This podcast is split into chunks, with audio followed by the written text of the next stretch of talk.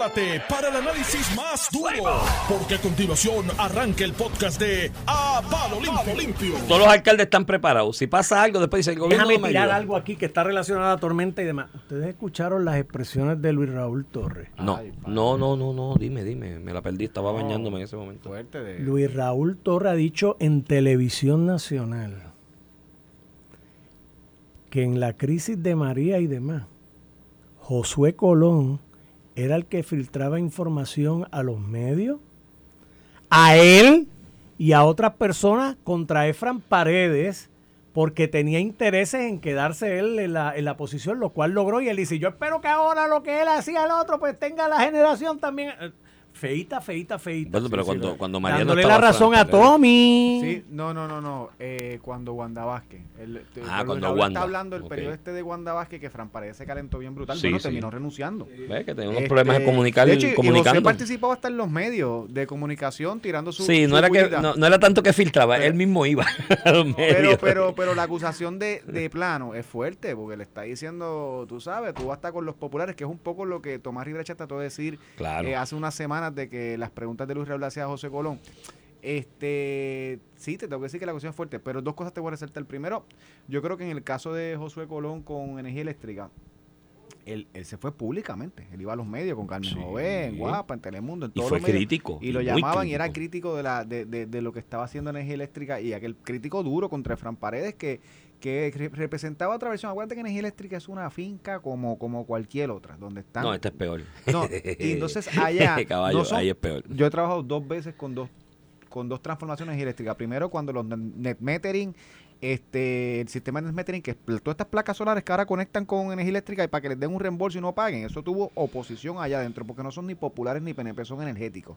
¿Cómo tú mantienes el, el monopolio de energía? ¿Cómo tú evitas que eso ese negocio termine? Eso es un negocio histórico, no solamente de Lutiel, de los rojos y los azules de los energéticos como tal y luego con ni hablar de la en el 2018 el proceso para privatizar eh, eh, la administración eh, y la y la generación de energía que eso no son ni rojos ni azules se unen. Y aquí siempre están sus clanes y Fran Paredes venía de afuera y pues José Colón era la persona querida en, en- en la estructura como tal histórica. Y, y sí, públicamente él fue a los medios y, y expuso su- Bueno, sus críticas, pero te doy otro, eh, otro panorama. ¿Qué tipo de credibilidad o confianza tú puedes tener hoy en Luis Raúl? porque no que- le puedes decir nada. Imagínate, pero es que yo digo, que tú qué haces Si una este hombre? conversación privada Si tú la develas, ayuda no, no, para no. que tú hagas tu Yo no te digo nada jamás. Y tú vas a los medios públicos y lo acusas de que te la dio, pues cualquier persona que vaya a llevarle algo a Luis Raúl hoy, de esa tú sabes, mira, chequeate esto, investigate esto. Sepa que en uno o dos meses Luis Raúl puede estar diciendo que usted le dio esa información. O sea, yo digo, así. ese no es el. ese- es que hasta para el trabajo legislativo que hace Luis Raúl, creo No, no, no, que es un Mira. disparate hacer esa acusación. No empece, creo que la acusación contra Josué es fuerte porque Luego, al final del de- día lo se, lo se monta encima de lo que Rivera Char le imputó hace una semana de que estaba haciendo causa común con la oposición. Aquí Y pues tú sabes. Aquí la semana pasada sobre lo que dijo Rivera Chayo, dije que a quien le corresponde aclararlo y desmentirlo o afirmarlo es al propio Josué Colón, porque es el que sabe si esa conversación se dio y pues tiene en sus manos desmentir a, a Luis Raúl o afirmar lo que dijo Luis Raúl. Mientras tanto, pues va a dejar esa inferencia ahí. Pero lo, sobre lo de, sobre- de atrás para adelante, sobre Luis Raúl, eso es así, miren mi hermano, en política, en trabajo de administración pública, en comunicación, las conversaciones privadas son privadas, mi hermano. Usted no las devela. Es más, aquí contigo en este ejercicio que llevamos un tiempo haciendo de comunicación política, conversaciones privadas, yo hablo de gente que ya se ha muerto, ¿sabes? Que ya, pues obviamente, no hay un, un, un- un- daño a la imagen de esa persona y, y- y- y conversaciones que son incluso publicables, no todas tú las vas a, a, a develar. Las privadas son privadas. Segundo, en el caso de lo de Josué Colón, tú sabes lo que pasó durante la administración de Wanda. Que los medios que tenían su agenda en contra de la transformación del sistema de energía eléctrica y de lo que se estaba haciendo, vieron en Josué Colón el poster child de criticar al gobierno. Sí, Y lo vieron ahí, lo identificaron, tenía conocimiento del sistema, estaba renegado por ahí, porque incluso hasta peleando su pensión, yo creo que todavía está, porque eso estaba en, en un proceso una trastada. a- Lo- los administrativo. medios- Los medios habían condenado a Josué Colón Por, Por- lo de la pensión. Por lo de la pensión. Un derecho al que tenía y que le dieron después. Sí, sí. Al que ya vino se por lo él finalmente popular. resolvió. No, no, ah, no. él no. A Alicea. Sí. A Alicea. Alicea se fue como con nueve mil y pico de pensión, Ajá. algo así. Y, un y el. Departamento de Justicia Popular le dio la razón a José en una opinión y todavía está en ese proceso. No sé si se llegó Creo a que está en ese Digo, proceso Ya todavía. esa disputa no se va a dar porque él volvió. Era una cuestión de Sí, meses. y los acumula ahora. ya los acumuló. Por, por eso que, que- pero eh, de todas formas, la prensa lo había condenado, y es cierto lo que tú dices, cuando se volvió vocal contra la administración, lo volvieron a revivir, Sí. al punto de que es, que, que- que es bueno haberlo nombrado de nuevo. Por eso lo Una hicieron. persona que si Ricardo Por lo hubiera eso. nombrado, hubiera tenido un ataque. A eso voy. Se lo convirtieron en el poster child de, de- de- de la crítica en contra de energía eléctrica y en contra del sistema de energía eléctrica y la generación y todo lo que era energía eléctrica en ese momento y el proceso que se estaba llevando a cabo. Pues le dieron relevancia, ahora lo nombraron, esa misma relevancia que le dieron, la gente y la ciudadanía lo escucha con respeto porque ellos mismos fueron los que le crearon esa imagen y ahora no les gustan a algunos, ¿me entiendes? Pues ese es el producto de lo que crearon, ahora se lo van a tener que chupar. Por eso es que, y mírate una de las cosas aquí, estoy viendo consistentemente en sondeos de estos de televisión, de radio, de prensa escrita, programas radiales y televisión que abren el micrófono y llaman sobre la gestión de Luma. De cada, y lo estoy viendo consistente, de cada 10, y bueno, no son ejercicios científicos, son sondeos y qué sé yo, pero eh, consistentemente estoy viendo que de cada 10 personas, 6.5 dicen que están satisfechos con Luma.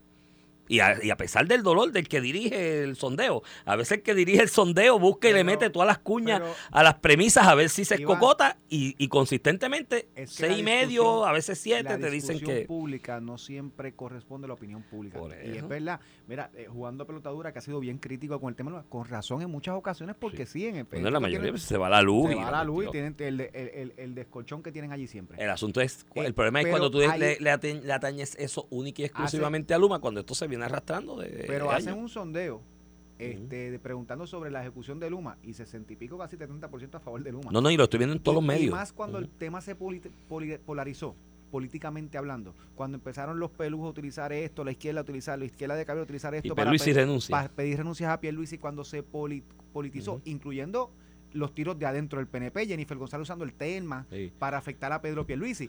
Eh, cuando se politizó esto, el único gran ganador de sin razón o sin justificación o sin méritos tal vez por así decirlo, que ganó esto fue Luma porque se agenció una defensa a lo que se vio como un ataque político en lugar de un ataque a la política pública de la energía. Por antonomasia los defendieron. Ayer vi una en el canal que trabaja Normando, una reportera que la enviaron a los supermercados y la línea de cómo se presenta el reportaje es lo que están haciendo los puertorriqueños en sus preparativos para el huracán y pues el supermercado. Y ahí vi las señoras con las 10 cajas de agua, 12 cajas de agua. Y diablo, tanta agua y 30 latas de jamonilla. Y me estuvo curioso porque la reportera le preguntaba y, y vi los preparativos y qué le hacía falta y encontró, sí, ahí estoy, agüita, lo que me hacía falta y estoy ready, una jubita, una fruta. Y a todos los que entrevistó inmediatamente le contestaba eso y decía, ¿usted está satisfecho como Luma está manejando? Y yo, pero ¿y qué diablo? O sea, ¿cómo diablo Sí, brincaste? en la línea, en la línea. ¿Cómo brincaste de la caja de agua y la lata de jamonilla a Luma? Y yo dije, mi hermano estaba asustado porque después venían los reportajes del Clemente de ellos. Dije, ahorita alguien dirá, y Clemente si estuviera vivo diría sobre Luma. Porque, que no sirven, que que no sirve. Porque yo dije, esto es una cosa Mira, bárbara. Iván, y volviendo un poquito a los méritos de lo que es la preparación eh, de la emergencia, ¿verdad? Y la gente pierde esto de foco. El, el- la responsabilidad primaria de la respuesta de emergencia, los jueces municipales, el centro de operaciones de emergencia, recae en los municipios. O sea, el, el Ejecutivo Central, ¿verdad? El gobierno de Puerto Rico no puede después de la tormenta atender 78 municipios toda su emergencia. Atenderá las graves, como pasó en María con Levitown, que se inundó, que si no llegan a, va- a vaciar la represa antes de que llegara María, Se ahogaba medio mataban miles de Sí. personas en la región de Toa Baja Plana, pegada al mar, pero se vació y eso permitió contener el agua eh, que cayó de la lluvia arriba y bregar con la inundación abajo que vino por el agua natural y porque el, el mar se metió a partes de, de Levitown, de pegado a Dorado. No, fue lo de. Levitón fue crítico. Fue O sea, crítico, yo me asusté mucho esa noche. Fue, fuerte. Este, igual que lo que pasó en Oaxaca con una represa, hay emergencias que el Ejecutivo tiene que atender. Hay otras, la palma que se cae, la señora que no tiene eh, respirador, la señora que, que se quedó bloqueada. Hay emergencias las que se quedaron incomunicados. Hay emergencias, los derrumbes, que está diseñado para que el municipio lo atienda. Y yo siempre hacía esta crítica. Mira, un municipio no puede estar anunciando una oficina nueva, una plaza nueva, un nicho nuevo, hasta que no tenga una estructura para atender una emergencia. Entonces se concentran en otros anuncios y cuando la vienen a mí reserva. dicen, no tengo chavo, el ejecutivo me abandonó. No, es que tu responsabilidad primaria es esa. Tú no puedes estar anunciando policías municipales hasta que tú no tienes una buena estructura. Mira, hoy vi noticias, pre- gente preparada. Eh, eh, Lorna, Lorna en Canóvanas diciendo, la alcaldesa diciendo que tiene 300 personas que puede añadir ya ubicadas a la, a la respuesta de emergencia. Eso es lo que tiene que diseñarse. En Carolina había el alcalde visitando comunidades para identificar. En San Juan ha estado el alcalde eh, Miguel Romero bregando con, lo, con las listas de las personas con necesidades especiales. Orocovis, que ya O- tiene el equipo para limpiar, porque Orocovis es montaña y los derrumbes. Y lo necesita. Comerío Eso. también tiene Y su plan. Eso no es lo que tienen que montar los municipios y después no pueden echarle la culpa al Ejecutivo. Si la represa se rompe y una cosa así, para eso está el Ejecutivo. Pero usted no puede estar hablando de que usted tiene una policía municipal, de que usted está abriendo una placita yo no sé dónde, de que usted está haciendo los famosos nichos esos, que todos los municipios tienen un nicho Vega Baja y en todas las organizaciones dice Vega Baja altura, Vega Y Baja Guárico, rotonda. unos nichos bellos. La Usted no- rotonda, la rotonda. Usted no puede tener una rotonda y un nicho hasta que usted no tenga un equipo para responderle en una emergencia. Punto, se acabó. Pero todos dicen que están preparados hoy. Por suerte, aparentemente, con la información Hasta que, que pase tenemos. algo y le echen la culpa al eso, gobernador. hasta digo, la lluvia va a ser mucha, así que eh, eh, podemos tener suerte de que lo que se espera en vientos no es algo grave. Eh, gente relacionada a mí que está en el tema me dice, mira, 50 millas es lo, lo máximo que midió el avión caza huracanes en ciertas áreas. Esto es, eh, en vientos no es el problema. 8 pulgadas de lluvia es mucho. Si tenemos en consideración que la semana pasada y la anterior en Puerto Rico ha llovido bastante y el terreno está bastante saturado. Así que mire, como dije ayer, la salvación es individual. Usted no espere que el gobierno lo vaya a salvar, que ningún municipio lo vaya a salvar. Usted hace su plan, revise, aproveche este ejercicio para revisar las cositas que le faltaban y complétela para su plan y téngalo hasta noviembre, porque el- si- aparentemente la temporada de huracanes está retrasada y eh, la salvación individual. Olvídese del gobierno en esto. Usted sabe, Iván. y dentro de la salvación, mañana va a llover mucho. Quédese en su casa por la noche, no janguee. Con eso vamos a la pausa. Después de la pausa vamos a hablar un poquito del PPD, lo que pasó ayer y ¿Qué de, pasó Wanda, ayer y de? Wanda Vázquez. Tú discutiste un poquito, pero yo quiero hablar también. Mira, pero vamos a hablar de las vistas de Washington también, de la recuperación. Porque Está estoy bien. viendo ahí, eh, llevaron un Mr. Jemerson ahí que es un genio. Dijo que en Puerto Rico va lenta la recuperación. Y este hombre un genio. No, chacho, imagínate. Mira, vamos a la pausa. Estás escuchando el podcast de A Palo Limpio de Noti1630. De regreso aquí a Palo Limpio por el Noti 1630, edición de hoy, viernes 16 de septiembre del 2022. Este es Iván Rivera quien te habla. Acompaño, como todas las mañanas, al licenciado Ramón Rosario Cortés me, me hiciste, y Valiente. me hiciste falta, Iván. Y tú a mí también, mano. Digo, Oye, que estuviste no- bien no, representado. tuvo no, Ferdi sí, por ahí. Ferdi por ahí, hizo un buen trabajo. Digo, yo los escuché, estaba llevando a los nenes a la escuela porque mi esposa estaba enferma, pero eh, los escuché, los escuché. ¿Sabes que el último día que me fui temprano, no me acuerdo Mm. cuándo fue, que terminé por teléfono? El Bluetooth del carro no, no prendió, lo cogí por teléfono, me paró un guardia, brother. De verdad. Un, un hombre te dio un tiquecito de 100 me dio pesos? Un tiquecito, pero a, a lo que, a lo que te doy la historia, sí. me Con dio- razón. Con razón, y un oficial muy respetuoso y todo. Muy Yo bien. lo hice mal, Pues te toca y pagarlo. me, y me dio el ticket, pero escúchate, eh, me metí a la aplicación Sesco y automáticamente el ticket ya aparece. Se tan Sí, pronto sí. el tiquecito que, by the way, ¿te acuerdas que antes un guardia te parara? Eran 20 minutos de tu vida. Dos minutos de tu vida, porque ahora es Con la todo. maquinita y todo. Lo cogí, entré a la aplicación Sesco cuando llegué a la oficina, ya estaba el ticket y lo pagué con 30% de descuento, pagué 70 Sí. pesos. Me sentí bien pagando 70 De pesos. hecho, me dijeron, alguien me comentó el otro día en Guaynabo, los municipales lo pararon y el guardia tiene cómo cobrarte. Le puedes pagar ahí mismo con el 30% Ah, de descuento. Pues yo lo pagué con la aplicación. Pues me dijo que sí, que en Guaynabo te ofrecían pagarlo ahí mismo con el 30 y el guardia te lo cobra como si fuera una Pero mira, me dieron un ticket y el oficial fue un caballero. Hizo su trabajo bien. Mira, eh, para cerrar lo de, lo de la tormenta, un aplauso a los municipios, a la rama judicial, a la rama ejecutiva, que todos, no he visto ni uno, que no haya dicho que hoy no se trabaja. Sí, todos fueron a que- trabajar como la empresa privada hizo hoy. Esto viene el sábado por la noche, en algunas áreas no se va a sentir, eh, y tú no puedes parar la economía en afectarla, y el gobernador, eh, eh, y el gobernador, los ejecutivos, la rama judicial, eh, ordenaron a todo el mundo a trabajar hoy como hace la empresa privada y eso es bueno y eso es bueno para la economía y así que como igual cuando critico cuando empiezan a dar días de más y cosas así que afectan a la economía y la, y la empresa privada Sí, sí. también lo aplaudo Porque hoy no, digo, los efectos más fuertes se van a sentir en Puerto Rico. Iván, Eh, aunque fueran fuertes en todo Puerto Rico estamos hablando de sábado por la noche que tiene que ver hoy hay transacciones que están esperando el comercio tampoco es que viene María lo que viene es agua o sea llega un punto que tú tienes que evitar afectar el comercio la empresa eso. privada la gente que necesita servicios del gobierno alguien que va asume al- a sacar un certificado tú Sí, sabes sí.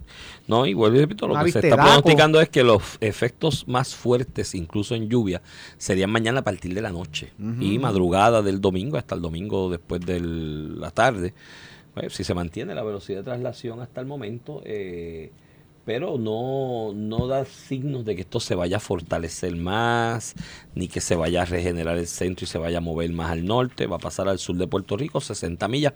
De hecho, lo que me dicen los entendidos en la materia, pues yo no sé eso, yo me dejo llevar por los que saben, es que lo que se define como centro en esta tormenta es algo bastante desorganizado, bien al sur del sistema. Si el sistema Sí. va a pasar tan al sur, pues no vamos a tener, y que es algo sumamente desorganizado, que eso que dicen de los vientos de 50 millas que identifican, No a es, no, eso es que el avión Cazuracanes en alguna área del sistema identificó vientos de 50 millas y lo Sí, informa. cuando está desorganizado no son Mm, constantes. exacto. Y Eh, para los que no sepan, Iván habla con informa. propiedad, porque Iván tiene una hija que es meteoróloga. Está en esa vaina haciendo un doctorado, sobre un tema que tiene que ver con este, que es lo que, ¿cómo es que se llama el tema? La re- regeneración del centro. Lo que dicen en Puerto Rico, que critican los meteorólogos mucho, porque se establece una trayectoria y llegando a Puerto Rico cambia la trayectoria, a veces sube más y pasa y dos partes por medio, baja y no dos partes. Eso es un fenómeno que se está estudiando, que es la investigación de ella, que es la regeneración, dependiendo del centro de energía y el calor del agua, el centro se regenera. Entonces, al regenerarse, no es que se movió y falló, es que se regeneró y el centro cae en otra latitud. Y esa es la investigación, y gracias a esa Qué bueno. investigación me estoy ahorrando un montón de chavos bueno, de doctorado, bueno. pues se lo pagan la- Mira, los Iván, sponsors. te quería tocar un, un tema, ¿verdad? Yo sé que lo, discut- lo, lo discutiste ayer un poco con Ferdinand Ocasio, lo, del, lo del anuncio de José Manuel que va a correr para la presidencia de la Pava. Mal que- timing en- con el huracán. Sí, fíjate, sí, tienes razón. Eh, que, él, que él lo pudo posponer al lunes o al martes, porque ya él sabía que venía el huracán. Tienes razón, eh, esa te la doy.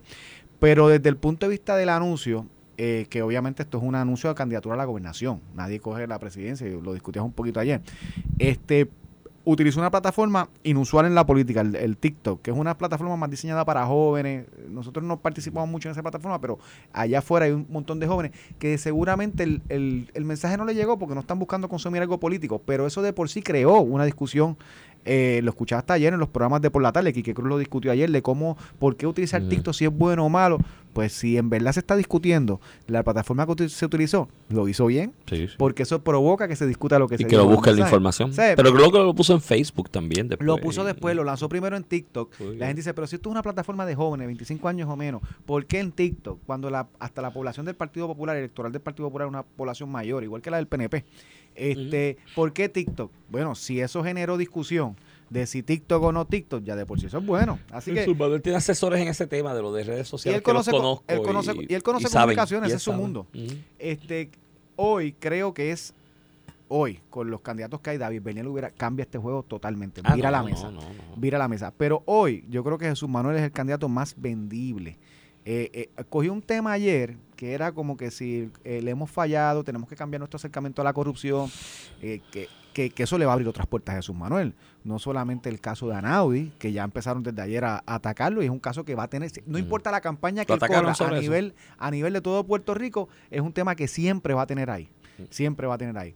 Y, y lo otro, lo, lo que a mí me resulta eh, chocante, ¿verdad? Tú no puedes hablar de un acercamiento distinto a la corrupción cuando tienes los casos de Trujillo Alto, que ni el Partido Popular ni él dijeron Bueno, algo. pero ahí tienen que Mayagüez, preguntarle. Ahí tienen que Este, preguntarle. por por eso le digo, pero ¿cómo tú tienes un acercamiento nuevo a la corrupción cuando tú tienes estos casos y más allá de, más allá de que el partido no lo atiende?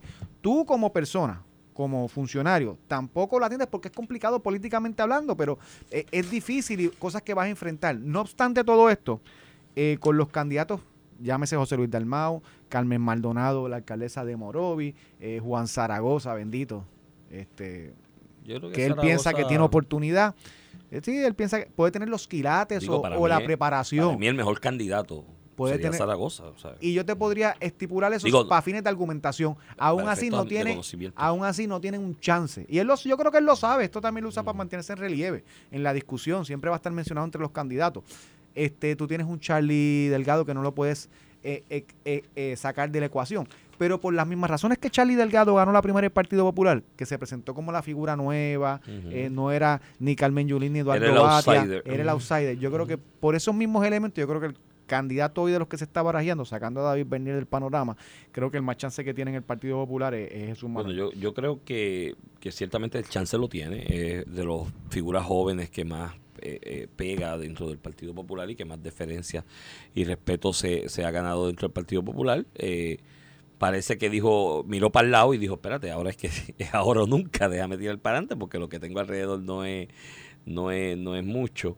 eh, déjame zumbarme. Porque podía pasar con ficha, y lo comentaba yo ayer con Ferdi aquí. Sobre el tema de la corrupción, yo creo que esto, él está haciendo movimientos estudiados, no creo que esté dando palos a ciegas, su manual debe tener eh, o tiene la capacidad y la amistad o la relación con gente con capacidad para analizar lo que es un diseño de campaña a corto, mediano y largo plazo. Y el, el diseño de campaña, los issues son importantes los que escoges en cada momento. Yo he visto resúmenes de grupos focales eh, privados que se han hecho en Puerto Rico sobre temas de política pública y administración pública eh, y política partidista. Y el tema que más está latente en la mente, de, y esto no es encuesta de una pregunta diseñada, estos son grupos focales que se le da a la gente la oportunidad de hablar. Se le dan unos pies forzados y la gente se abre ahí a hablar con el investigador. Y luego se hacen informes y, y briefing de lo que dijeron. El tema que más eh, preocupa y está latente en todas esas discusiones es el de la corrupción en Puerto Rico. Tengo un amigo cercano a, a, a esos estudios que me dice, Iván, si mañana se postula a alguien, independiente o por un partido, bajo la promesa de que va a meter preso a todo el mundo, gana. O sea, la única promesa que tiene que hacer es voy a meter preso a todo el mundo. Y barren las elecciones, porque la gente está en eso. Ha habido avances en cuanto al tema de la corrupción. Es uno que tú tienes que atacar públicamente, pero yo no estoy tan seguro que eso decida votos. Sí, sí, este, ahora mismo en Puerto a, Rico. A nivel, a nivel, de base. Por lo que me están diciendo, bueno, a nivel de base de los partidos. Sí, eso, los partidos. es otra cosa. Es eso, que tú estás mirando hasta la primaria. Sí, ese, ese Jesús Manuel tiene que apuntar a la primaria, después bregamos con lo demás. Ese, ese, ese primaria, es otro. En primaria quizás ese no es. Eh, No, y, y, es un problema. Es un tema que tienes que abordar. Y ese mismo amigo que está haciendo esas investigaciones me hizo el comentario, me dijo, y la posibilidad enorme sería un, de un candidato independiente, ¿no? Hablándome del ejercicio aquel que se hizo en el 2006, que corrió lugar independiente, Manolo Sidre independiente. Me dices, ahora sería el momento de un candidato independiente bajo esa bandera y la promesa de voy a meter preso a todo el mundo. Porque él, me hace una observación, desde el PPD, el PNP, el PIB y Victoria Ciudadana, hablar de que vas a atajar la corrupción y que no te cree nadie, porque el PPD tiene su historia, en el PNP tiene su historia, mira los casos recientes, y ni hablar ni de Victoria Ciudadana y el PIB en las cosas que han pasado en los últimos meses, ¿me entiendes? Que han perdido bastante credibilidad. Así que me imagino, eh, tienes un punto para efectos de primaria el corazón de rollo, a la gente lo que le importa es quién puede ganar. ¿Quién es mercadiable lo suficiente para ganar una elección contra el PNP? Y quizás la gente muy bien puede mirar los candidatos y las opciones y decir que Jesús Manuel es ese candidato. Ahora, el riesgo que se corre de ir a esta elección abierta en febrero para la presidencia, en vez de guardarse para ir a la primaria de ley, pues es un riesgo calculado que él debe estar haciendo. Un riesgo necesario. Porque no Jesús necesario. outsider necesita. Bueno. O sea, si él, si él no espera, si él no espera posicionarse como que ganó una. Acuérdate que él perdió la presidencia de la Cámara. O sea, sí, eso pero, está ahí. Pero puede perder El- la primaria, la elección pues- pues- especial, porque la maquinaria ahora mismo la controlan Pero- José Luis y Jorge Pero, sí, Colbert. pero ya con una elección abierta es que movilice. Aquí, aquí los alcaldes son los que determinan esto. Bueno, A lo que voy. Y, y Jesús siempre va a tener ahí hay, que, figuras ahí hay que contar los votos. importantes Mira, como García Padilla. ahí hay, que, ahí, hay que, ahí hay que contar los votos. En No, esa no, coincido contigo, pero si él quería Si no correr lo- para la Los puedes llevar, pero si nadie te los Iván, cuenta. pero si él quería correr para la gobernación, su, su movida correcta era pedir la presidencia primero. Oye, si la pierde, igual pudo haber perdido la primaria sin tener presidencia. O sea, lo que te quiero decir es que la movida correcta era dar la batalla para la presidencia, para lo que tiene buenos chances, y una vez habiendo sido electo como presidente del partido, es un candidato eh, eh, eh, firme. Un, ¿Quién hubiera hablado de José Luis del Mau para correr a la gobernación si no es porque es presidente del Partido Popular? Es Ah, una persona no, que no. tiene ese standing, que la presidencia se lo da. Si Jesús Manuel se convierte en una elección, que no fue el caso de José Luis Dalmán, una elección de primaria abierta como presidente del Partido Popular, es el primer runner para la gobernación. De lo contrario, si hubiera skip y hubiera permitido que Carmen Maldonado, José Luis Dalmau hubieran tenido esa victoria, no corre como first runner de, ca- de camino a la gobernación, a lo mejor no puede ni correrla. Sí, sí. eh, porque no tiene el apoyo, no tiene la estructura. Así que creo que si es lo que estaba mirando la gobernación, este es el camino correcto. Como lo fue en algún momento, ganan la presidencia de la Cámara, para lo que tuvo buenos chances, perdió por un voto. Perdió por un voto. Este, perdió por un voto. Y si hubiera ganado viniendo de afuera, este, o, o no siendo un político de muchos años en la legislatura, siendo presidente de la Cámara frente a alguien como Tatito Hernández, que era el portavoz en minoría, si lo hubiera ganado esa, se hubiera posicionado como lo que se quiere posicionar ahora con la presidencia del partido. Creo que es la vía correcta, teniendo presente que no hay otra cosa que quiere correr para la gobernación. Si gana esta victoria en febrero, este pues se Bueno, se posiciona posiciona y va a tener el control de la maquinaria, eso le ayuda en una con- posible primaria los de retos ley. que eso crea, porque hay que pagar agua, luz. No, y te quemas este, también, y- porque y una vez tienes tú eres el presidente, tienes que meterle mano a los hichos. Todos estos casos Y de Mayagüez, de no, no, Trujillo Alto. Esos van a estar en, bueno, el de Mayagüez posiblemente esté en juicio de cara a las elecciones. Uno, dos. No descartes que vengan más arrestos. Porque Muldrow cada vez que da una conferencia de prensa dice seguimos No, no, investigando. Mira, y te voy a dar un caso. El caso de Arecibo. Un tipo Que que, viene lo, por ahí. que lo tienen referido porque se contrata gente convicta cuando estuvo en los, con Por fondos eso, públicos. estar en la presidencia en esa coyuntura te trae Es unos complicado. y te trae una- unas dificultades. Por eso es que mucha gente eh, lo que hace es que se guarda para la primaria de ley y no, y pero no tal aspira vez a la presidencia. Pedro Pierluisi, esta discusión se dio, si- siempre se da cuando tú coges la presidencia. Pedro Pierluisi cogió la presidencia en el, en, en el 2012, 2013.